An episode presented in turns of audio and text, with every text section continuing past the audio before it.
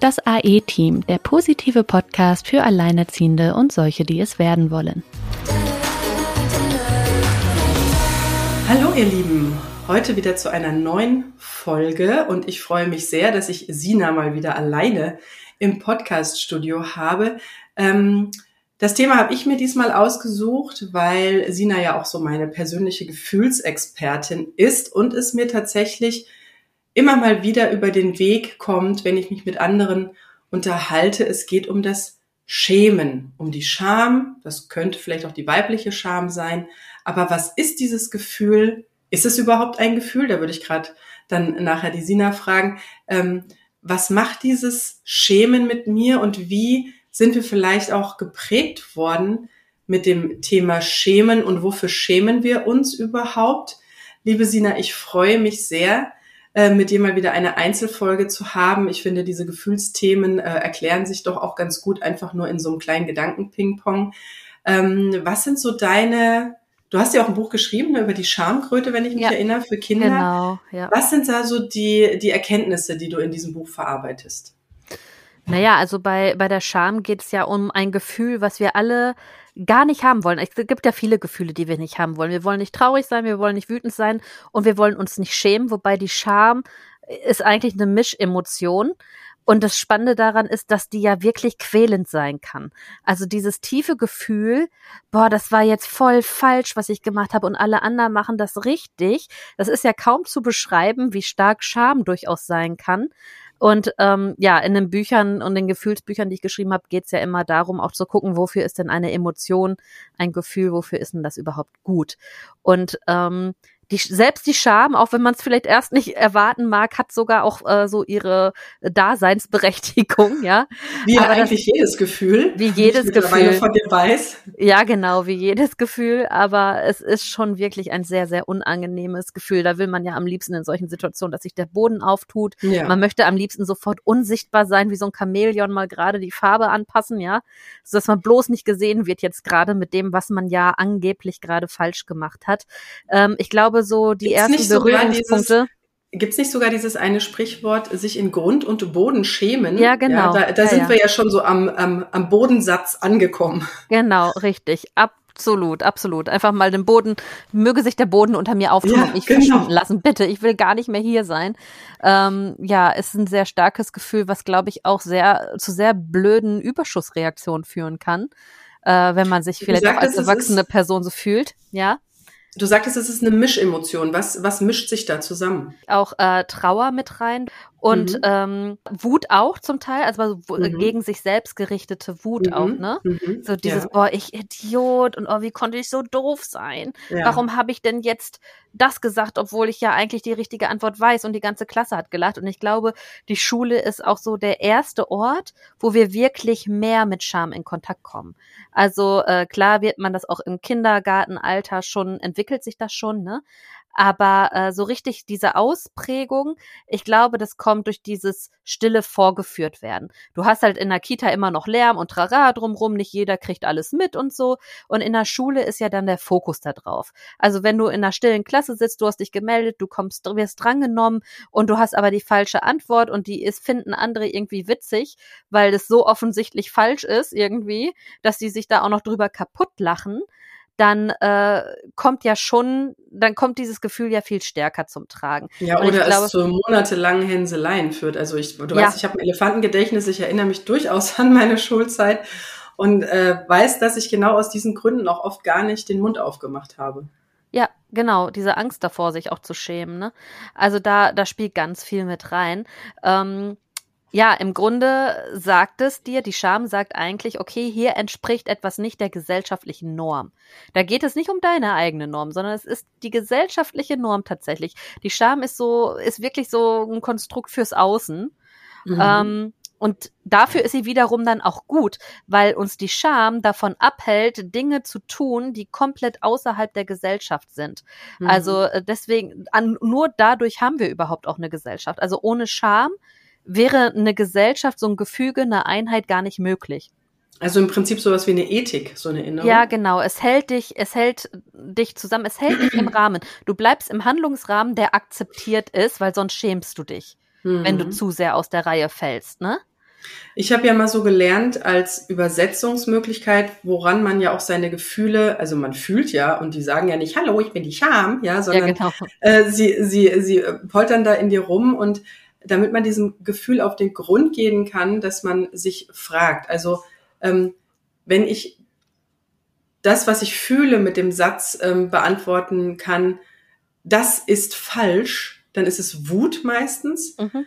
Wenn ich aber sage, ich bin falsch, ne, ich bin falsch, ja. ne, weil ich gerade aus diesem Rahmen oder was auch immer innerhalb ja, dieses Rahmens irgendwie falsch war, dann ist es die Scham. Also es geht hier um was, ja, du sagtest, es ist ein Konstrukt nach außen, aber es ist durchaus was, was, was mich in Relation mit diesem Konstrukt setzt. Genau. Und die Frage ist ja, wofür meinen wir uns oder wann kommt dieses Gefühl, also wenn ich das wirklich das Gefühl habe, hinterfragt euch mal, ich bin falsch, ich bin falsch, ich habe was falsch gemacht, dafür schäme ich mich jetzt, wann, in welcher Situation kommt das? Genau. Und also ich denke, wie gesagt, zum einen hast du da die ersten Erfahrungen in der Schule mit. Da geht es dann vielleicht auch um faktische Sachen, wenn man wirklich eine falsche Antwort auf etwas gibt, was alle anderen aber scheinbar ja richtig wissen und dann aber auch eine Scham, wenn du äh, irgendwelchen Stereotypen nicht entsprichst, ne? Oh, ist ja, der Rock, ist der Rock nicht zu kurz für deine dicken Beine so, weißt du? Ja, körperliche Scham. Mhm. Body Shaming, ne? Übrigens interessant dazu, ich habe ja gerade das neueste Kinderbuch, was ich jetzt geschrieben habe, heißt Ein Tempel für dich. Da geht's äh, wirklich um Körperbewusstsein, ne? Nicht ausschließlich um Body Positivity, von wegen alles heiti tighty toll, ja. äh, sondern einfach wirklich dieses Bewusstsein, okay, wofür ist der Körper da? Ne? Was tut der alles für dich? und äh, weshalb jeder Körper gut ist und wie man seinen Körper ja auch nutzt, auch als Ausdrucksart. Im Prinzip ist der Körper ja das Instrument deiner Seele, um sich hier auszudrücken oh. und hier Erfahrungen mein Herz zu sammeln. Wird gerade ja. Ja, ich spüre gerade Freude. Ja, du Erf Erf Erfahrung und das gilt auch, wenn du jetzt äh, im Rollstuhl sitzt oder so, ja, oder eine andere körperliche Behinderung hast oder was. Deswegen ist dein Körper ja nicht falsch oder schlecht, mhm. sondern er ermöglicht dir dadurch wiederum Erfahrungen, die du vielleicht im ersten Moment gar nicht gerne machen willst, die aber wiederum auch irgendeiner Sache dienen, irgendeiner Aufgabe in dir dienen können. Ne? Also du kannst das auch wiederum nutzen. Es ist nicht per se irgendwie erstmal alles irgendwie schlecht. Mhm. Das hat Shakespeare ja auch ja. gesagt, ne, von wegen auch gerade was das Denken angeht, wie denke ich über etwas, wie denke ich über den eigenen Körper und so. Äh, nichts an sich ist gut oder schlecht, das Denken macht es erst dazu. Ist aus mhm. Hamlet. Und äh, das stimmt auch. Es ist die persönliche Bewertung. Ne? Ja. Das, was überhaupt all unsere Emotionen ja irgendwie Das hast du jetzt erzeugt. wunderbar gesagt. Und jetzt würde ich gerne, weil wir sind ja der Podcast für Alleinerziehende, ja. viele schämen sich ja dafür, auch so vor allem in der Anfangszeit, äh, wenn sie vielleicht auch nicht, also nicht, sich noch sehr abgekoppelt fühlen von allem, ja. ähm, schämen sich dafür, alleinerziehend zu sein. Ja. Äh, das heißt, sie sind jetzt, also ich glaube, da können wir uns alle nicht von freisprechen, dass wir uns am Anfang da irgendwie in irgendeiner Form für geschämt haben. Ich erinnere mich da auch noch dran. So ja, ne? dieses, ne? ja, weil da, da fällt ja auch dann dieses Zurückgenommene rein mit auf dem Spielplatz. Boah, man will es gar nicht sagen. Warum ja. will man es denn nicht laut sagen? Weil man Angst hat, dass man sich dann irgendwie schämt, weil man verurteilt wird, weil die anderen einem sagen, da entsprichst du aber nicht der Norm oder ach du Arme. Ne? Und mhm. das ist ja, da muss man überlegen, ist das überhaupt die Realität? Und das ist es ja ganz oft nicht, wie wir wissen, ne? Ja, genau. Ja, das ist, äh, da wird dir gezeigt, okay, du entsprichst jetzt nicht, das ist das, was ich eben meinte, das Außen der gesellschaftlichen Norm.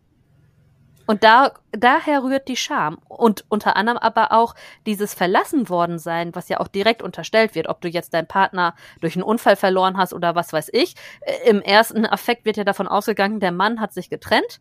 Ist ja auch selten, dass davon ausgegangen wird, die Frau hat sich selber getrennt, sondern da, ja, warst du nicht schön genug, warst du nicht dies genug, warst du nicht jenes genug. Also der mhm. Fehler wird ja irgendwie bei sich gesucht, weil man ja selber diese Emotion hat ja so ein bisschen als persönliches Pech abgetan und mhm, genau. ähm, man, man empfindet sich auch als falsch oder es fühlt sich auch falsch an. Man hatte andere Pläne und ähm, da möchte ich nochmal so ganz grundlegend in dieses, sage ich mal, Konstrukt, Gedankenkonstrukt, ja, dieses Bewertungskonstrukt hineingehen, weil die Frage ist doch eigentlich, was erwarte ich vom Leben? Da sind wir in, so einer Erwartungs-, also was erwarte ich vom Leben, wie es also wenn ich nichts falsch mache, ne, das ist ja dieses falsch, richtig, gut, böse. Also wenn ich nichts falsch mache und wir wollen ja nichts falsch machen, ja, wir wollen ja ein Teil der Gesellschaft sein. Genau, ja. Wir wollen ja mit anderen in Kontakt sein, in Beziehung sein, was auch immer. Ja, so äh, es gibt äh, und das hast du ja vorhin mit der Ethik so schön angesprochen, dass wir uns dadurch auch in so einem Rahmen halten. Also ähm, wenn ich also was ist so die grundlegende Erwartungshaltung, und das darf jetzt jede und jeder mal für sich selbst überlegen, was ist so diese grundsätzliche Erwartungshaltung, die ich an ein Leben habe, mit der Voraussetzung, dass ich mich nicht falsch verhalte oder absichtlich falsch verhalte. Und das habe ich äh, sehr schön ähm, schon mit einigen Alleinerziehenden durchgespielt, dieses Konstrukt, weil dadurch kommt ganz oft zu Trage, dass man meint, wenn alles super läuft, wenn es keine Probleme gibt, wenn genug Geld da ist, wenn man geliebt wird, wenn man einen tollen Partner hat, vielleicht auch noch tolle Kinder hat, dann hat man alles richtig gemacht. Ja, das heißt, die Sonne scheint einem aus dem Arsch und es gibt überhaupt nichts, äh, wo es was dran zu kriddeln gibt. Das ist ja auch das auf dieser Perfektionismus, wo wir uns dann manchmal rein verirren oder dieses vermeintlich heile Bild der Familie, wo man äh, die Probleme gerne mal unter den Teppich kehrt oder du sagst ja immer unter jedem Dach ein Ach oder ein Krach oder was auch immer. Ein Ach. Mh. So, und jetzt lasst uns dieses Konstrukt mal nehmen, mal kurz zur Seite stellen und uns eine andere Fragestellung machen, ist nämlich, das ist das, was du gerade so schön mit dem Rollstuhlfahrer an äh, oder mit dem Menschen im Rollstuhl angesprochen hast. Was, wenn das Leben gar nicht dazu da ist, rund zu laufen? Was, wenn es wirklich darum geht, Erfahrungen zu machen? Was ist, wenn es wirklich bei dir darum geht, vielleicht ne, eine Behinderung zu haben, das mal zu erfahren, weil dieser Körper tatsächlich dieser, wie hast du es so schön gesagt, dass es, ähm, es für dich vor allen Dingen. Dass das Fahrzeug deiner Seele ist. Also das macht es ja erst möglich. Diese materielle, diese physische Erfahrung macht das ja alles erst möglich. Und ähm, das ist so ein bisschen so dieses Himmel- und Hölle-Prinzip. So man denkt so, okay, also gerade beim Thema Alleinerziehen. Also nehmen wir jetzt mal an, du bist jetzt äh, frisch getrennt worden oder wie auch immer. Also du fühlst dich nicht gut mit dieser Situation schämst dich dafür auch, weil es irgendwie nicht so dem, was du geplant hast, was du ans Leben erwartet hast, ja, was so, wo du dachtest, wo deine Reise hingeht, nicht entspricht. Aber ist es das wirklich? Also stimmt es denn? Ist es denn wirklich das, was du erwartet hast? Oder ist es das, was von außen übergestülpt wurde. Es ist nämlich meistens gar nicht das, was man sich selber zurechtlegt, sondern man ist, es ist einfach nur das, was man von außen adaptiert. Also was gesellschaftlich, Richtig. ne? Dieses, naja, Richtig. dann gehst du zur Schule, dann machst du Abi, dann gehst du studieren, ja, und dann äh, findest du einen tollen Job, dann, dann lernst du ja. da wahrscheinlich deinen zukünftigen Ehepartner kennen, dann kriegst du deine Kinder, hast dein Haus gebaut, dein Bäumchen gepflanzt, ne? So, das ist genau. ja irgendwie so, das wird ja so verkauft. Es ist keiner böse. Äh, ehrlich, es ist doch eigentlich gar keiner böse, wenn man das nicht macht. Die, die meisten denken nur, dass sie das ja irgendwie tun müssen, weil das ja immer so dahingesagt wird. Aber ich weiß manchmal gar nicht, ob das überhaupt mit irgendeiner Ernsthaftigkeit wirklich so dahingesagt wird. Ich nehme das mal so gerne als Illusion. Ja, das ja, genau. ist so, das ist so eine Illusion, die uns so durch viele Mittel und Wege eingehämmert und eingetrichtert wird, ja. Und alles, was davon abweicht, ja, ach, der hat jetzt da seinen Job verloren oder ah, dem ist die Frau gestorben oder die hat sich mit einem psychisch Kranken eingelassen, wusste es vielleicht nicht oder da ist das, äh, da gab es einen Unfall mit dem Kind, was auch immer, also oder man hat Krebs bekommen. Diese ganzen Dinge, die sozusagen ein ja viel Dinge viel mehr erfahren lassen, als wenn mir nur die Sonne aus Popo scheint, ja, dass die so ein bisschen in das, ja, du hast da irgendwie Schuld dran. Also dich trifft da irgendwie mhm. eine Schuld oder du hättest es vielleicht besser wissen müssen oder hättest du diese Entscheidung nicht getroffen, dann wäre jenes nicht passiert. So als wären diese Erfahrungen, die eigentlich jeder Mensch macht, ähm, ja, was die ja auch ein, mhm. als wäre das nicht vorgesehen. Also als wäre das, als hätte man sich da irgendeine Schuld zukommen lassen. Über Schuld man, haben wir ja auch schon eine tolle Folge. Genau, ja, also das ist im Prinzip, wenn du abweichst von diesem Happy Sunshine, ja, dann liegt da bei dir was im Argen. Dann, dann bist du irgendwie mangelhaft oder ähm, nicht gut genug. Ja, und das Witzige ist ja, dass die Menschen, die das vorgeben, dass ihr Leben so ist, das ja in der Regel auch gar nicht leben. Auch bei denen passiert ja was, weil es eben vorgesehen ist, dass du Erfahrungen machst. Dafür bist du hier. Richtig. Und das ist eigentlich die Norm.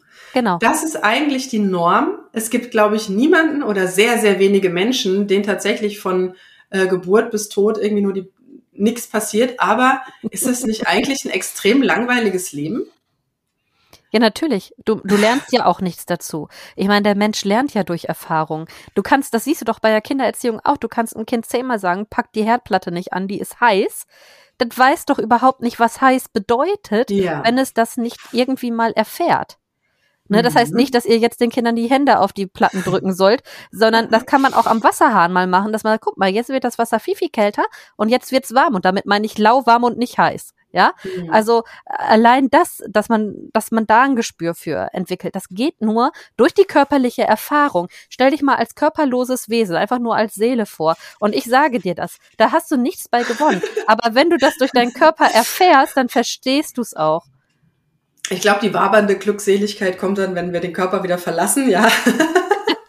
Und dann wollen wir wahrscheinlich ganz, ganz wollen schnell. Wollen wir die denn überhaupt? Ich wollte gerade sagen, wollen wir die denn überhaupt? Die ja, weil ich glaube tatsächlich, ähm, dass der Mensch sich nur bewegt, wenn er in der Beschränkung ist. Mhm. Ja, ja. ja. Und das ist wie mit Deadlines. Man schreibt die Bachelorarbeit erst, wenn man sie morgen abgeben muss. genau, also, also stellt euch jetzt mal so ganz anders, also wir drehen den Spieß gerade nochmal ganz andersrum, stellt euch jetzt mal euer Leben vor, so im Happy Sunshine. Also jeden Tag, der Tisch ist voll, das Portemonnaie ist voll, äh, man kann überall hinreisen, wann immer man möchte. Ähm, man äh, alles, alles, alles harmonisch, alles quieki. Ich glaube, das ist so furchtbar langweilig, dass wir nach, dass wir so, dass du irgendwann anfängst, dir dein eigenes Drama zu erschaffen. Ich glaube es tatsächlich. So also, entstehen Reality-Shows. genau. Und das ist so jetzt, das ist so dieses. Jetzt habt ihr so ein bisschen verstanden, dass vielleicht das, wofür ihr euch bewertet oder worüber ihr andere bewertet, ja, vielleicht so, was ist die Messlatte des Ganzen und wie viel hat sie mit der Wirklichkeit zu tun oder ist sie überhaupt sinnvoll, diese Messlatte? Ja, also was, was, was gibt es denn daran zu bewerten, ähm, wenn jemand alleinerziehend wird oder wenn er seinen Job verliert oder wenn er krank wird? Ja, da schwingt immer so ein bisschen dieses, ähm, dieses Hölle auf Erden, ja, das ist ja auch so was, was in der Kirche ja oft so als Prinzip verkauft wird, dieses, ne, äh, erlaubt dir keinen Fehler und äh, wenn doch, dann musst du irgendwie äh, da Buße irgendwie Buße tun. tun und beichten und dich davon wieder reinwaschen. Aber was, wenn das Leben, ich wiederhole es nochmal, was, wenn das Leben gar nicht dafür da ist, ja, dass alles super easy einfach funktioniert, läuft und überall nur Happy Sunshine ist? Was, wenn das Leben überhaupt nicht überhaupt nicht aus diesem Grund dafür da ist. Ja. Und auch das mit der Gesellschaft, ne? auch mit der Scham, dass es dich ja in der Gesellschaft hält. Also, dass es ja auch seine guten Teile hat für die Art, wie wir heute leben. Aber ich frage mich auch manchmal, wie war das früher, als der Mensch noch nicht sesshaft war? Wie viel Grund zum Schämen gab es da? Oder frag dich mal auch heute, Silke, was, wann war das letzte Mal und wofür, dass du dich geschämt hast? Wann oh, hast du dich zuletzt ja. geschämt und wofür? Oh, das, äh, pff, ich muss sagen, ich bin in den letzten Jahren sehr gewachsen und das Thema Scham, okay, mhm. vielleicht doch noch mal so ein bisschen körperliche Scham, ja, so ähm, jetzt, ich meine, wir haben jetzt gerade eine wunderbare Sommerzeit, so dieses äh, sich aus der Winterhaut rauspellen und irgendwie hängt dann doch vielleicht das Bäuchlein ein bisschen über der Bikinihose oder die Brüste sind nicht mehr an der richtigen Stelle, aber da frage ich mich auch dafür und das ist ja auch das, was ich ganz oft schon früher mir überlegt habe, so man man man möchte so perfekt wie möglich, am besten äh, konserviert und eingeschweißt dann in den Tod übergehen. Also dieser Körper soll keine Gebrauchsspuren haben, ja. Ähm, äh, man, man möchte keine Falten haben, man möchte keine grauen Haare haben, so, man möchte so ganz jugendlich sein, so lange wie möglich, ja. So, so als, als, als würde man diesen Körper dann doch nicht zum Leben gebrauchen wollen, beziehungsweise halt wirklich keine Erfahrung machen wollen und so so wie so original verpackt, ja, dann wieder. Äh, also den Gedanken hatte ich tatsächlich schon öfter und dann denke ich mir, weißt du, dass die Brüste hängen, das hat einen Grund, weil da zwei Kinder zwei Jahre dran genuckelt haben, ja. Und ähm, ist das nicht eigentlich was, wofür man sich auch, also worauf man eigentlich auch stolz sein könnte, ja? Warum muss es denn immer so unberührt und unangetastet sein? Ne? Was ist ja. mit den grauen Haaren? Was ist mit dem Alleinerziehendsein? Es Was kommt ja zum Glück. Es kommt ja zum Glück auch in der Werbeindustrie langsam an, dass es durchaus auch natürliche Prozesse gibt, die man auch äh, aus Marketingzwecken nutzen darf. Aber tatsächlich, und ich bin ja äh, ein Kind, das sozusagen hintenrum damit auch sein Geld verdient, ja. Ähm, es ist tatsächlich so, es gibt den ein oder anderen Anbieter, der auch Frauenmode dann äh, mit entsprechend ähnlich altrigen ähm, Models bestückt. Mhm. Aber es ist tatsächlich in, ähm, also ich habe sehr viel gearbeitet für Mode, vor allem auch für Mode für ältere Frauen, exklusive Marken, hochpreisige Marken. ähm, dass diese Frauen tatsächlich dann auch durch Umfrage und auch, ähm, ne, man hat auch mal Kataloge mit älteren Models äh, produziert, dann auch wieder mit jüngeren Models, dass tatsächlich die Älteren sich so nicht sehen wollen. Und da frage ich mich wieder, warum? Weil ich finde, eine Klamotte sieht an einer 20-Jährigen, ja, einem 20-jährigen Topmodel ganz anders aus und hat eine ganz andere Wirkung, ja, als es sich vielleicht bei einer 50, 60, 70-Jährigen hätte, die dem Klientel dieser Mode aber eher entspricht. Mhm. Und da frage ich mich, möchte man nicht in den Spiegel gucken oder woran liegt das? Weil man möchte sich Jugend kaufen, wenn man shoppen geht, ist doch klar. Ja, vor allem wenn es teuer ist, ne? Ach, frag mich nicht. Das ist mir alles. Da, eh, mit Mode kannst du mich auch jagen. Da bin ich ja so gar kein Victim, Gott sei Dank. Ja, aber die Frage ist ja, ähm, muss man sich überhaupt dafür schämen, älter zu werden, weil es doch ein ganz natürlicher Prozess ist? Nee, also ich, weißt du, das ist bei mir auch gar nicht existent. Also ich meine, ich bin auch erst 32, aber ich stelle fest, ich finde das sogar attraktiver. Ganz ehrlich, es gibt halt Schönheit und dann, also ich sage immer, es gibt Beauty und Classical Beauty. Und diese klassische Schönheit, dieses Classical Beauty wird mit dem Alter erst noch viel schöner. Und das fällt mir im Moment, weißt du, was total interessant ist, mir fallen im Moment immer wieder ältere Frauen auf, die ich extrem schön finde, obwohl man mhm. denen ihr Alter auch ansieht. Aber ich glaube, es ist gerade deswegen, weil die machen was Interessantes, die stehen voll im Leben, die haben voll Peilung von dem, was sie da tun. Und es ist eigentlich, sind das gute Beispiele für junge Mädchen. Ja, das sind so Frauen, da guckst du eigentlich hin und denkst, ja, wenn ich 50 bin, will ich das auch? Will ich mhm. so aussehen? Will ich so sein? Will ich, ne? Also, dass du da selber noch als 30-Jährige, die ja vielleicht selber schon so ein bisschen mehr bei sich selbst angekommen ist, ja, noch denkst, ja, geil. Finde ich richtig gut. Finde ich richtig gut. Möchte auch so äh, sein ich, in dem Alter, ne? Bin ich voll bei dir. Es gibt tatsächlich Frauen, die unglaublichen Zugewinn haben. Ja. Vielleicht, weil das Innere, das in sich ruhende ja. innere, gestärkte innere dann auch nach außen strahlt. Weil ich habe nämlich mhm. genau das Gegenteil ähm, vor kurzem erfahren. Da war ich nach langer, langer, langer, langer, langer, langer Zeit mal wieder abends in einer Großstadt essen. Mhm. Und ähm, Großstädte sind ja sowieso gerne so eine Showbühne für ähm, Hast du was kannst du und äh, so ein bisschen das plakative Äußere. Und am Nebentisch saßen tatsächlich ein Tisch voll, und ich glaube, es war ein 30. Geburtstag, da war noch so ein 30er-Ballon, von Frauen, die ein perfektes Äußeres hatten. Also da kam eine Barbie-Puppe nach der nächsten rein und du hast gesehen, dass die alle operiert waren. Mhm. Und die waren, sage ich mal, aus dem rein objektiven, dass, wie gesagt, äh, da die Nase die richtige Größe hatte und die äh, und die Lippen die richtige Dicke hatten und die Kleidung entsprechend wunderbar und der Körper perfekt, perfekt äh, äh, also proportioniert war, ja. Mhm. Aber tatsächlich, ich habe diese Frauen angesehen und mir ist es so eiskalt unter den Rücken runtergelaufen, weil es war nur eine, ich nenne es mal Maskerade, weil ja. ich tatsächlich in diesen Frauen nicht viel gespürt habe, außer dass die alle ihren kleinen bestückten Teller, wirklich, es ist, es hört sich an wie Show, aber es war wirklich so, die haben alle irgendwie das Essen fotografiert und die Hälfte davon zurückgehen lassen. Ähm, und da denke ich mir so, oh mein Gott, stell dir vor, du bist mit so einer Person zusammen. Worum geht's da? Da geht's ja. doch nur um äußere Maskerade, aber wo sind da die inneren Werte? Wo ja. ist da das Leben? Wo ist der Ausdruck? Ne? Also auch ja. der Ausdruck, du willst ja über den Körper den Ausdruck der Seele sehen, um nochmal in dem Jargon zu bleiben, ja. Das will man ja sehen. Das ist ja auch, ich nehme ja gerne Schauspielerei immer mal wieder als Beispiel für sämtliche Sachen, aber es liegt auch daran, dass Schauspielerei sich damit beschäftigt, die Humanität abzubilden. Ne? Also es betrifft uns auch irgendwie alle, auch das, was wir da sehen. Warum fühlen sich Menschen denn zu Schauspielern und Schauspielerinnen hingezogen? Weil die dir das ist ihr Job, Emotionen zeigen, ganz offen auf ihrem Gesicht, in ihrer Körperhaltung, mhm. in allem. Sie zeigen dir ganz vulnerable, ja, ganz offen diese Emotionen, die wir es gewohnt sind, möglichst zu verstecken. Oh nein, ja. ich will jetzt aber nicht, dass jemand sieht, dass er mich verletzt hat. Ich fange jetzt nicht an zu heulen. Ich tue jetzt cool, mhm. gehe und heule im Auto.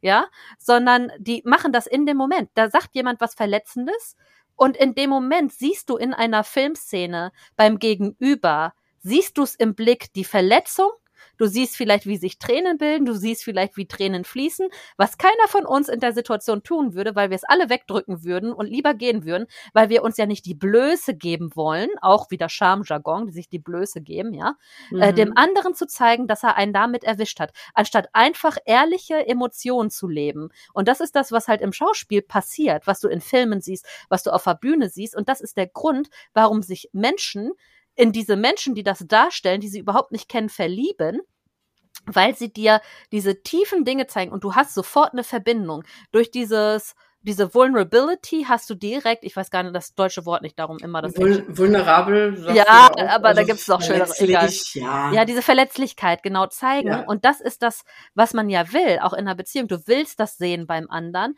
und du willst Teil des Auffangens sein in solchen und das Momenten. Das ist ja im Grunde auch das Menschliche. Eben, Humanität, deswegen sage ich ja, deswegen ja. nehme ich ja immer Schauspielerei so gerne als Beispiel, weil es ist einfach ein Querschnitt, es ist, bildet einfach alles ab und das ganz äh, visuell. Aber das ist der Grund, warum Leute da irgendwie immer so einen Hasch mich haben mit, oh, der beste Schauspieler der Welt und oh, ich will ein Kind mit dem und la. Wo du so denkst, ja, noch nie mit dem Menschen unterhalten, ja, aber ja. schön, dass du da schon deine Familienplanung abgeschlossen hast. also das sind so Sachen, aber das ist, es hat einen Grund und das ist, das ist diese Verbundenheit zu dieser Verletzlichkeit, die jeder hat, aber niemand zeigen will. Und wenn es dir wer anders zeigt, baut das Vertrauen auf.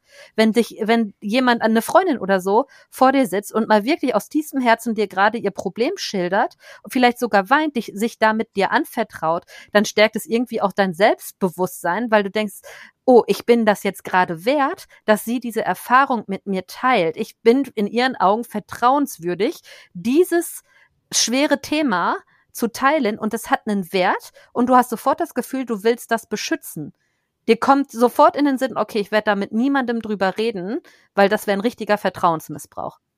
Ne? Ja, und, da, und da sind wir mhm. genau an so einer, an so einer, ähm, an so einem, an so einer, ich sage mal so zwei Achsen. Das eine ist ja so dieses sich schämen, äh, mhm. die Scham, das Falschsein, das nicht zur Norm, sonst was passen, die Selbstzweifel, ja, ähm, oh Gott, wieso kann ich das nicht? Oder oh Gott, wieso bin ich immer so doof? Oder wieso werde ich immer rot? Oder wieso schütze ich immer so viel? Ähm, und auf der anderen Seite ist ja der Selbstwert. Das hast du ja auch gerade so gesagt. Ich bin es scheinbar doch wert. Ähm, ich werde gesehen. Ähm, das stärkt das Selbstbewusstsein.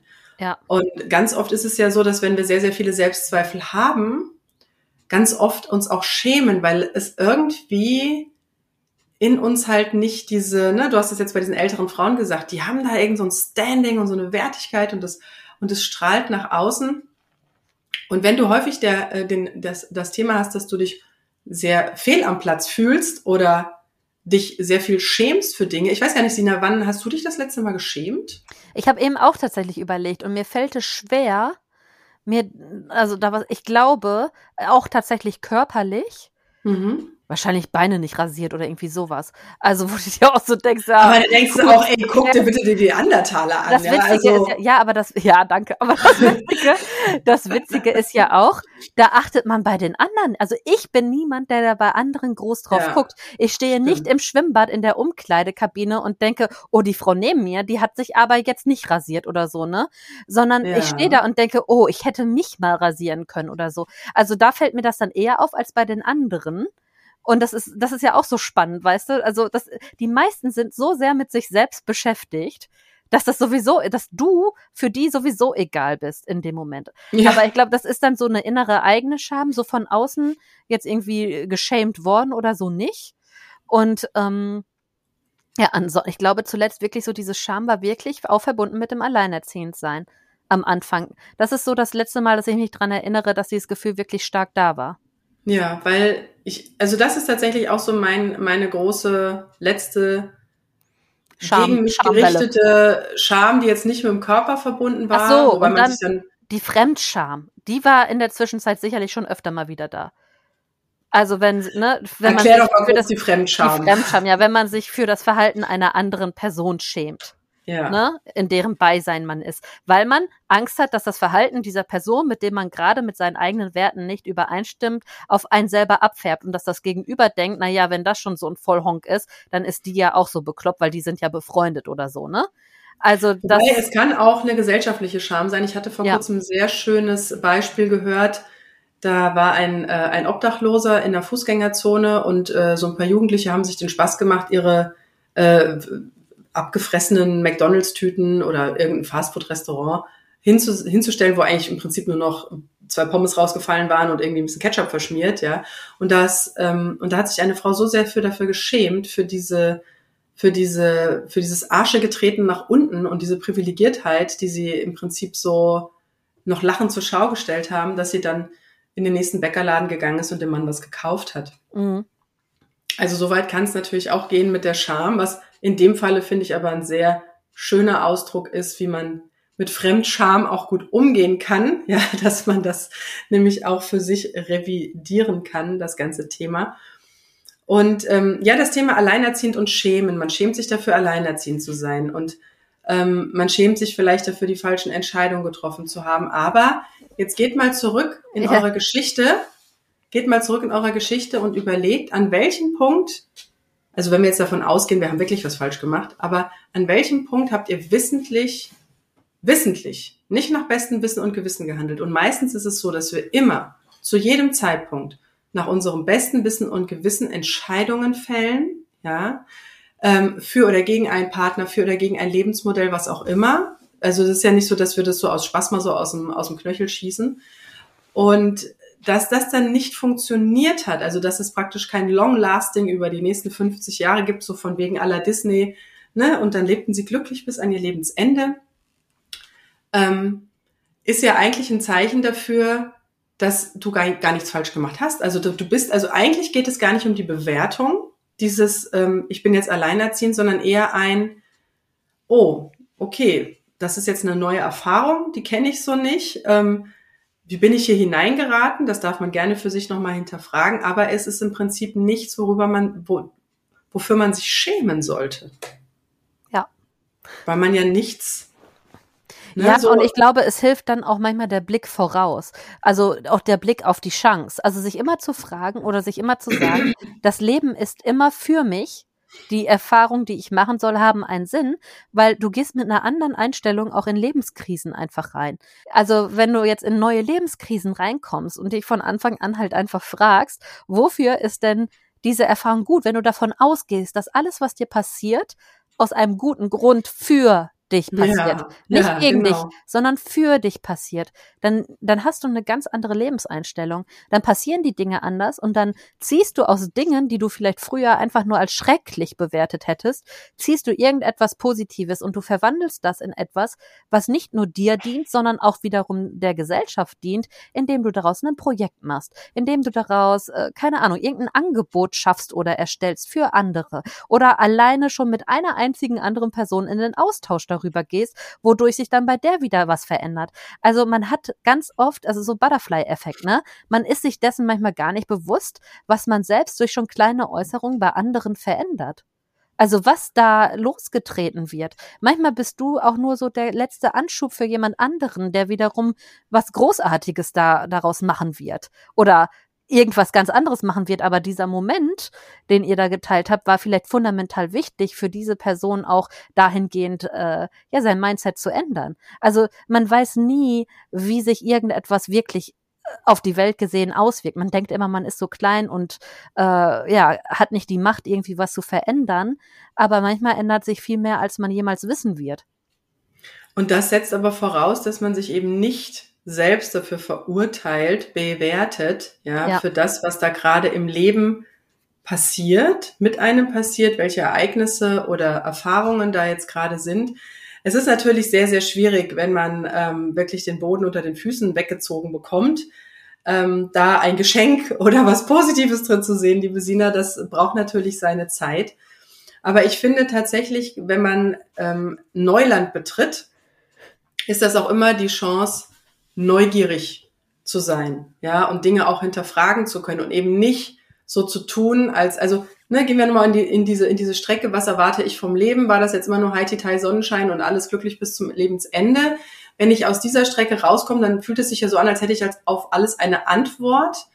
Passiert mir irgendetwas nicht so Schönes in meinem Leben? Ähm, liegt das an mir? Liegt das an einem Schuldthema? Liegt das an einer falschen Entscheidung? Was auch immer. Aber wie gesagt, Illusion. Das ist die reine Illusion. Es geht tatsächlich darum, dass du deine Erfahrungen machst und deswegen gewisse Dinge. Wir haben ja ganz schön oft häufig den Fall gehabt, dass ähm, wenn man, sage ich mal, aus einer Beziehung sich weigert, was daraus mitzunehmen, zu lernen, der andere hat Schuld, das hatten wir in der anderen Folge auch über das Thema Schuld ist ein Konzept, mhm. ähm, dass man dann sozusagen in so einer Wiederholungsschleife landet. Ja, dann kommt diese Erfahrung nämlich immer und immer und immer wieder und es ist dann vielleicht kein Wunder, dass du dann in der zweiten toxischen Beziehung schnell landest oder vielleicht auch noch in der dritten oder in der vierten. Und das ist eben dieses sehr Spannende mit diesem Thema Erfahrung. Wozu dient diese Erfahrung letztendlich? Und äh, ich denke, Sina und ich sind auch ein gutes Vor Vorbild dafür zu sagen, wir plappern hier unsere Gedanken in so ein Mikrofon rein. Wir könnten es auch ohne Mikro machen. Aber dieser Butterfly-Effekt, den wir momentan sehr stark mitbekommen, dass sehr viele Frauen teilweise jede unserer Folgen gehört hat, ja, und daraus ein teilweise ein riesen Impact für sie entstanden ist, dass sie ähm, aus, aus, aus, aus der schwärzesten Stunde Power gemacht haben, Dinge verändert haben, Einstellungen verändert haben, das eigene System, die eigene Illusion erkannt, aber auch neu bewertet oder auch vielleicht nur beobachtet, was mal das Schönere ist, ähm, haben um daraus wieder Kraft zu schöpfen. Also das ist Wahnsinn und mhm. äh, das hätten wir, glaube ich, so auch nicht für möglich gehalten. Ich finde das auch immer noch unvorstellbar so. Also ja, man hört das, man liest dann die Nachrichten und so, aber so eine richtige Vorstellung, wie groß und was für eine Reichweite das Ganze hat, hat man immer noch nicht. Aber das ist halt auch der Vorteil, wenn man einen Podcast macht und nicht irgendwie so YouTuber oder Influencer auf Instagram oder sowas ist, ja, und einen dann irgendwie jeder mit Gesicht großartig kennt und einen auf der Straße erkennen würde oder so. Also das ist ja noch, also so Podcast ist ja irgendwie dann doch noch ein bisschen anonymisierter trotzdem, obwohl man uns natürlich sowieso auf sämtlichen Wegen finden würde. Das ist jetzt kein Hexenwerk, aber äh, es ist noch mal was anderes, als wenn du da irgendwie irgendwie äh, so bewegtbildtechnisch ständig irgendwo rumturnst, ne? Und ich bin eigentlich auch ganz froh, weil wenn man wüsste, ja. in welchem Schlabberlook ich hier teilweise vor diesem Mikrofon hänge, ja, ja, und welche Schweißflecken sich teilweise unter meinen Achseln dadurch bilden. Das also ich würde mich wissen. dafür Danke. in Grund und Boden schämen, tatsächlich, wenn wir das mit Bild machen würden. Ja, also wie gesagt, die körperliche Scham ist tatsächlich, glaube ich, bei uns Frauen ziemlich stark geprägt. Und da frage mhm. ich mich manchmal, warum ja, Barbie-Puppen und Disney-Filme. Ja, krass, oder? Es ist wirklich krass. Also ich habe vor kurzem wieder so eine Barbie-Puppe im Zimmer meiner Tochter gesehen. Du wirst ja reduziert. Du wirst ja äh, von klein auf an als Mädchen darauf reduziert, ob du süß aussiehst. Was ich auch erschreckend fand jetzt, meine Kinder hören sehr gerne Hörspiele. Mein Sohn ist ein totaler Drei-Fragezeichen-Fan und meine Tochter hat jetzt die drei Ausrufezeichen entdeckt. Das ist ja so dieses weibliche mhm. Pendant mhm. dazu. Während in den drei Fragezeichen es in keiner Folge um irgendwelche Liebesbeziehungen oder Freundinnen oder mhm. Dramen geht, die die Jungs haben, sondern einfach nur um coole Stories, Action, spannende Fälle und am Ende ein Erfolgserlebnis, ist es bei den drei Ausrufezeichen tatsächlich so, Liebeskummer. dass da, ja, oder auch, ähm, was meine Tochter sehr gerne geguckt hat, war dieses H2O, diese Meerjungfrauen-Geschichte. Ja. Äh, mhm. ja. Liebe, Liebe, Liebe, und immer das Selbst anzweifeln. Liebt er mich wirklich? Habe ich was falsch gemacht? Nein, er liebt die andere mehr als mich. Und immer wieder dieses. Besprichst du das mit ihr nach? Dieses Jahr, dieses Reduzieren auf, ähm, auf dieses äh, nicht gut genug sein. Mhm. Also warum, bitteschön, es warum? Sich alles um den anderen und nie um dich selbst. Und da frage ich mich, ist es tatsächlich bewusste Prägung oder ist das wirklich ein, ein weibliches Dilemma? Beides, glaube ich. Es ist bestimmt eine Kombi aus beiden. Aber ja. es ist auch schon sehr, sehr anerzogen. Also das ist, das ist wirklich sehr, sehr spannend, das mal. Es so ist ja wie, das habe ich schon mal erzählt, diese Ursprungsversion davon Ariel, die Meerjungfrau, also die kleine Meerjungfrau, ne, wo das Ende ist, dass der Typ sie nicht will, also der Prinz will sie nicht und das Ergebnis ist, dass die sich ertränkt in der Originalfassung. Hm, ja, das stimmt. Also was hat man denn Ansatz, da, ne? was hat man denn da Kindern schon eingetrichtert früher? Hm. Da hat man denen doch schon eingetrichtert, den kleinen Mädchen, ja, wenn, wenn er dich nicht will, dann also ertränk dich lieber, dann hast du dein Leben verwirkt. Weil ein anderes Ziel kannst du im Leben gar nicht haben, als dass der Prinz Prinz dich haben will. Ja, und wie er dich dann behandelt, ist auch scheißegal. Richtig. Und da sind wir wieder so im perfektionistischen Außenbild. Ähm, hinterfragt das bitte für euch. Wo sitzt ihr im Leben tatsächlich einer Illusion auf? Geht es nicht vielmehr darum, also das, äh, das, was ich gerne sage, ist, geht es nicht eigentlich eher darum, einerseits natürlich Erfahrungen zu machen, weil das ja anders nicht geht, aber auch ähm, Jetzt bin ich kurz raus. Ähm, ich muss gerade mal meine Gedanken orientieren. So, warte mal. Also geht es nicht eigentlich eher darum, aufs Leben zu reagieren, statt einen Plan vorzugeben und alles, was davon jetzt abweicht, als negativ zu bewerten? Geht es nicht eigentlich eher darum, in guten Momenten sich aufzutanken, damit man stabil ist in den negativen Momenten? Weil was ja auch ganz oft passiert, ist dieses, ich würde schon sagen, fast sagen, gedanklicher vorauseilender Gehorsam, ja, und wir sind ja auch sehr darauf ähm, gebrandet fast schon in der Gesellschaft. Ne? Schlechte Nachrichten verkaufen sich besser. Ähm, du kannst mit einer Nachbarin oder mit irgendeinem Smalltalk ist schwierig über mir geht's total gut, weil dann ist das Gespräch zu Ende, sondern auch so diese Leidensgeschichten und alles mögliche. Es wird auch ganz gerne mal nach vorne geholt. Da wird natürlich in einem gewissen Rahmen jetzt vielleicht nicht gerade über das Thema, dass man mit dem Thema alleinerziehend hausieren geht, aber ähm, da, äh, da merke ich auch ganz oft, dass, dass, dass viele, vielleicht auch durch die Erfahrung, dass das Leben jetzt nicht so rund lief, wie man sich das geplant hat, aber nicht aufs Leben reagiert hat, ähm, schon so vorauseilende negative Szenarien aufmachen und sagen, oh mein Gott, und, und das könnte vielleicht auch noch passieren und das könnte auch noch passieren. Und dann haben wir diese Emotion plus diesen Gedanken und dann ist sozusagen der Lebensfunke äh, gezündet, dass es nämlich dann diese selbst, äh, selbsterfüllende Prophezeiung ist, dass das Leben dann tatsächlich den nächsten Step in diese Richtung macht, wie du es gedacht hast, ja. Ich glaube tatsächlich, es geht darum, um Erfahrungen kommen wir nicht drum rum, um äh, besondere Entscheidungen, die wir treffen müssen, kommen wir auch nicht drum rum.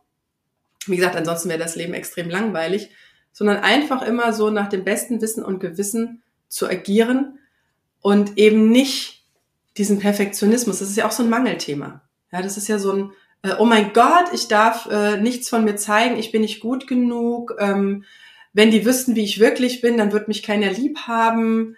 Ähm, und wenn ich mir dann, wie gesagt, diese Barbie-Puppen vom Nachbartisch anschaue und denke, oh mein Gott, wenn jetzt alle Frauen sich nur auf dieses Äußere reduzieren, Männer machen da natürlich auch mit, ist ja keine Frage, ja, oder ja. Kinder oder wer auch immer, ja. Wenn das immer nur auf dieses Äußere geht, das ist so eine Plastikwelt. Das ist doch, das ist doch nicht real. Das ist doch nicht echt. Da ist auch nichts, was nach außen strahlt. Nee. Deswegen, Emotionen verkaufen sich am Ende des Tages, denke ich, doch besser. Zumindest auf einer tieferen Ebene, weil man sich damit verbinden kann.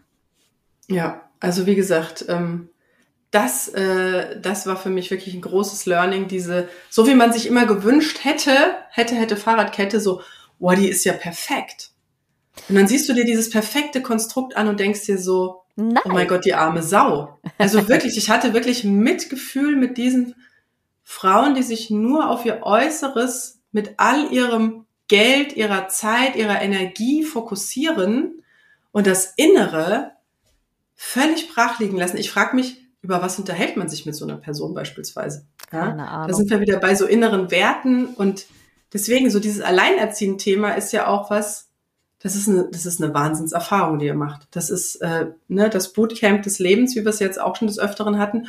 Und wenn du da durchgegangen bist, durch diese großen Schwierigkeiten, die am Anfang sind, und es ist auch alles nicht richtig gut gerecht geregelt. Und äh, wir hatten ja auch schon die Folge zum Patriarchat oder über die Steuergeschichte, die 103 äh, mit der Rainer Becker. Das kann er natürlich alles sehr, sehr runterziehen, aber es ist eine Erfahrung, mhm. die wirklich mal selbst zu erfahren und auch Gefühle. Nicht nur dieses happy, happy Freude nach vorne zu ziehen, sondern wirklich diese anderen Gefühle sind ein Teil, es gehört alles dazu, ja, das ist das, da kann man nicht nur sagen, hier, da nehme ich die Kirsche und da nehme ich irgendwie das Schokostreuselchen, ja, da hättest du ja den Kuchen gar nicht. Sehr schön gesagt. ja, aber was man ja auch daran sieht, wenn man da so ein bisschen reinwächst oder mitwächst, allein schon, dass wir uns jetzt eben gefragt haben, wann war das bei uns zum letzten Mal, dass man sich geschämt hat. Allein die Frage hat mir nochmal bewusst gemacht, also seit dieser Situation, ne, gibt's eigentlich nichts, wofür ich mich schäme. Also ja. wirklich nicht, weil ich mir so denke, man ist so mehr bei sich selbst angekommen, man macht seine Sachen aus einem guten Grund und man ist einfach nicht mehr abhängig von der Meinung der anderen. Das heißt, ich habe gar nicht den Anspruch, äh, in dieses gesellschaftliche großartig äh, wichtig dolle reinzupassen, reinpassen zu müssen. Mhm. Deswegen ist mir auch einfach nicht, also deswegen schäme ich mich auch insgesamt äh, gar nicht mehr für irgendwas. Ich, I'm doing me, ne? You do you. Ja, das ja. ist so das Credo eher. Da bleibt dann ganz viel Scham einem auch einfach erspart. Ja, ich glaube, wenn man tatsächlich mehr Individualität versteht, mhm. beziehungsweise lebt, beziehungsweise akzeptiert, ja? Ja. Du machst dein Ding, ich mach mein Ding, du bist happy, ich bin happy, hey, dann sind wir alle happy, ja? Ja, genau. Ist doch eigentlich viel schöner als andere durch Bewertungen oder auch sich selbst so klein zu machen mit Hut, dadurch, dass man sich selbst ständig meint, für irgendwas vielleicht auch innerlich bestrafen zu müssen. Wie gesagt, man hat immer alles aus bestem Wissen und Gewissen getan und viele haben ja manchmal das Thema auch, okay, also ich bin jetzt hier alleinerziehend, dann habe ich mir wohl den falschen Partner rausgesucht, dann schäme ich mich dafür, dass ich mit denen, oh, vielleicht fällt es auch nach ein paar Wochen oder Monaten auf, so, boah, wieso habe ich mir so einen Vollidioten ausgesucht, ja. Dann schämt man sich eventuell für diese Wahl, die man da getroffen hat, oder dass man überhaupt mit so jemandem zusammen war, oder, oder, oder, oder. Gibt's ja sehr, sehr viel, gerade auch wenn es so häusliche Gewalt ist oder sowas, da ist die Scham und das sich selbst verurteilen auch sehr, sehr hoch.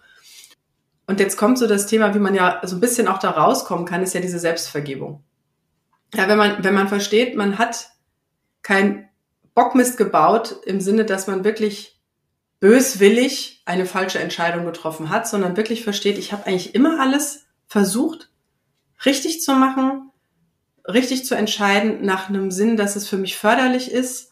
Und ich bin jetzt ja trotzdem in so einer Geschichte gelandet, dass man versteht, okay, ich verzeihe und vergebe mir selbst, weil ich vielleicht im Nachhinein sogar weiß, warum ich mir so einen Partner rausgesucht habe, aber zu dem Zeitpunkt wusste ich es nicht besser. Ja, also wie ich gesagt, wusste es zu dem Zeitpunkt einfach nicht besser. Ja, aber vielleicht auch einfach dankbar dafür zu sein. Also in die, nicht nur in die Vergebung, sondern. Ah, du auch gehst in schon die, wieder so gleich fünf die- Schritte nach vorne.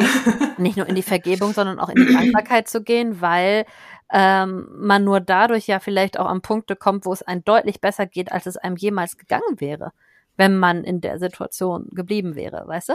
Also da, Mhm. das, wie gesagt, immer dieses, wofür ist es denn gut? Also das Gute daraus zu machen. Ist auch so ein bisschen Credo unseres Podcasts, deswegen heißt er ja auch der positive Podcast, ja Mhm. weil ja das Ganze immer auch einen guten, einen positiven Outlook hat. Das hat auch ganz viel halt mit Persönlichkeitsentwicklung zu tun. Und gerade das Thema Alleinerziehend sein und werden und Persönlichkeitsentwicklung, das ist einfach so krass miteinander verbunden. Für mich persönlich auf meiner persönlichen Reise, Ja. ähm, dass ich der Sache echt dankbar bin tatsächlich. Also ich Ja, würde heute nicht das machen, was ich liebe, wenn ich da nicht Ja. äh, mal gelernt hätte, ach, hier machen eh alle, was sie wollen. Ach so, es gibt also Regeln, aber eigentlich gibt's die Regeln auch nicht, weil die Regeln gibt's nur, wenn es den anderen dient. Ach, ein Vater muss gar nicht Unterhalt zahlen, der kommt da auch drum herum und Ja, dann ist mein ne? Kind weniger wert. Ach, so ist das. Ja, wisst ihr was? Dann mache ich jetzt doch auch was. Mir leckt mich an den Tisch. Dann mache ich jetzt auch nur noch das, was ich will. So. Und zack, schon ist man happier. Funktioniert. Ja, und vor allem, du hast ja vorhin gesagt, also wir haben ja so das äh, nochmal so ganz abrundend so am Anfang, wir hatten ja so die Scham mit diesem Ich bin falsch und diese Wut, da ist was falsch, ja, dieses, Ja. Ne? Und ich erfahre tatsächlich bei vielen Alleinerziehenden, ich habe ja auch diese Selbsthilfegruppe und es wird jetzt im Herbst auch noch einen Extrakurs, also Herbst 23, einen Extrakurs geben zum Thema Selbstwert, weil ich glaube tatsächlich, der Selbstwert ist dieser Dreh- und Angelpunkt an Ja. allem. Ja. Ja. ob du zu wenig Geld im Portemonnaie hast, ob du selbst zweifelst, ob du dich schämst, ob du dir die falschen Partner raussuchst und so weiter. Das ist ein riesen Rattenschwanz, der dadurch abge Ja, losgetreten wird. Ich habe jetzt tatsächlich auch bei einigen Frauen, die dann erstmal in die Gruppe reinkommen, also wie gesagt, das ist die Selbsthilfegruppe, es ist nicht äh, die Facebook-Gruppe, die sich unglaublich schämen, da wo sie gelandet sind, äh, dass sie vielleicht sogar bei den Eltern wieder untergekrochen sind, weil es erstmal mit der Wohnsituation nicht anders zu lösen war oder vielleicht auch vom finanziellen nicht zu lösen waren und die sich so selbst fast zerfleischen, ja, äh, auch mit negativen Gedanken und mit so ganz vielen Gedankenkreisen und äh, und ich bin falsch, ich bin falsch, ich habe was falsch gemacht, irgendwie bin ich falsch, so. Und die dann merken in dem Moment, wo ähm, teilweise auch neue Frauen next bei dem Partner und so und sie dann sehen, dass es plötzlich das gleiche Bild ist, dass sie im Prinzip äh, das gleiche nochmal von vorne starten, nur dass nicht sie drin steckt, sondern andere, eine andere Frau drin steckt, dass es dann plötzlich, auch was so Thema Unterhalt anbelangt, man sich vielleicht nicht gekümmert hat oder vielleicht doch noch gehofft hat, dass man vielleicht den richtigen Punkt oder Trigger findet, damit man doch wieder zurück in diese Ehe kann und doch noch mit Happy Family, also dieser Illusion weitermachen kann. Aber da ist man ja schon enttäuscht. Also das war eine Täuschung. Mit der Enttäuschung ist diese Täuschung vorbei. Aber viele haben auch nicht so den Plan, wie es dann weitergeht, weil man ja, weil man ja nicht so Pläne kriegt. Also man, ne, wir hatten ja gesagt, gesellschaftliche Norm ist ähm, Happy Sunshine und alles, was davon abweicht, ist irgendwie ein arg persönliches Problem. Oder warum auch immer, Karma oder Ahnenreihe oder wo auch immer es herkommt. Ja, man findet ja gerne viele Gründe. Und in dem Moment, wo sie merken, ach, warte mal, das, das ich bin gar nicht falsch, sondern das ist komplett falsch oder diese Regelung ist komplett falsch oder dass der sich jetzt schon wieder eine neue sucht, das ist doch total falsch. Das hat doch gar nichts mit uns zu tun, ja.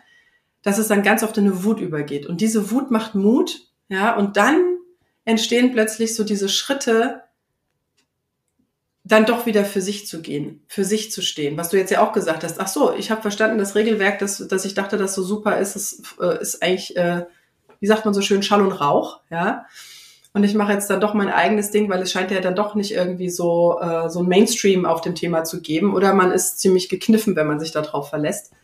Und das finde ich sehr, sehr schön zu sehen, dass es auch aus der Scham in die Wut, in den Mut dann doch so eine vorwärtsgerichtete Energie kommt, die dann vielleicht im besten Fall rückblickend dann noch zum Thema Vergebung, Dankbarkeit führt und dass man ein Geschenk daran entdeckt. Ja, ich würde sagen, damit haben wir das Thema ja, abschließend umrissen.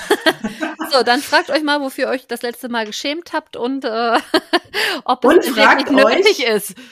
Ja, fragt euch, welcher Gedankengang, welche, Wo, welches Geschenk da drin liegt. Welche Erwartung, welche Erwartung nicht eingetroffen ist oder mit welcher Erwartung diese Scham verknüpft ist. Also was ist das Konstrukt dahinter? Das ist sehr, sehr spannend rauszufinden. Ja, schreibt uns eure Ergebnisse gerne. Also ihr erreicht uns auf Instagram das AE-Team oder auch per E-Mail an aeteampodcast.gmail.com. Ich danke dir, liebe Sina. Ich werde es mir nicht mehr merken. ich habe erst überlegt, mache ich jetzt eine Pause? Hm? Alles gut. Okay, bis zum nächsten Mal, ihr Lieben. Tschüss. Macht's gut. Tschüss. Das war das AE-Team, der positive Podcast für Alleinerziehende und solche, die es werden wollen, mit Sina Wollgramm und Silke Wildner.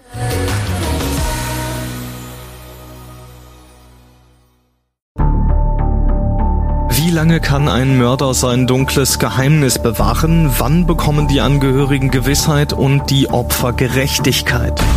Jedes Jahr werden bei der Polizei rund 100.000 Menschen als vermisst gemeldet.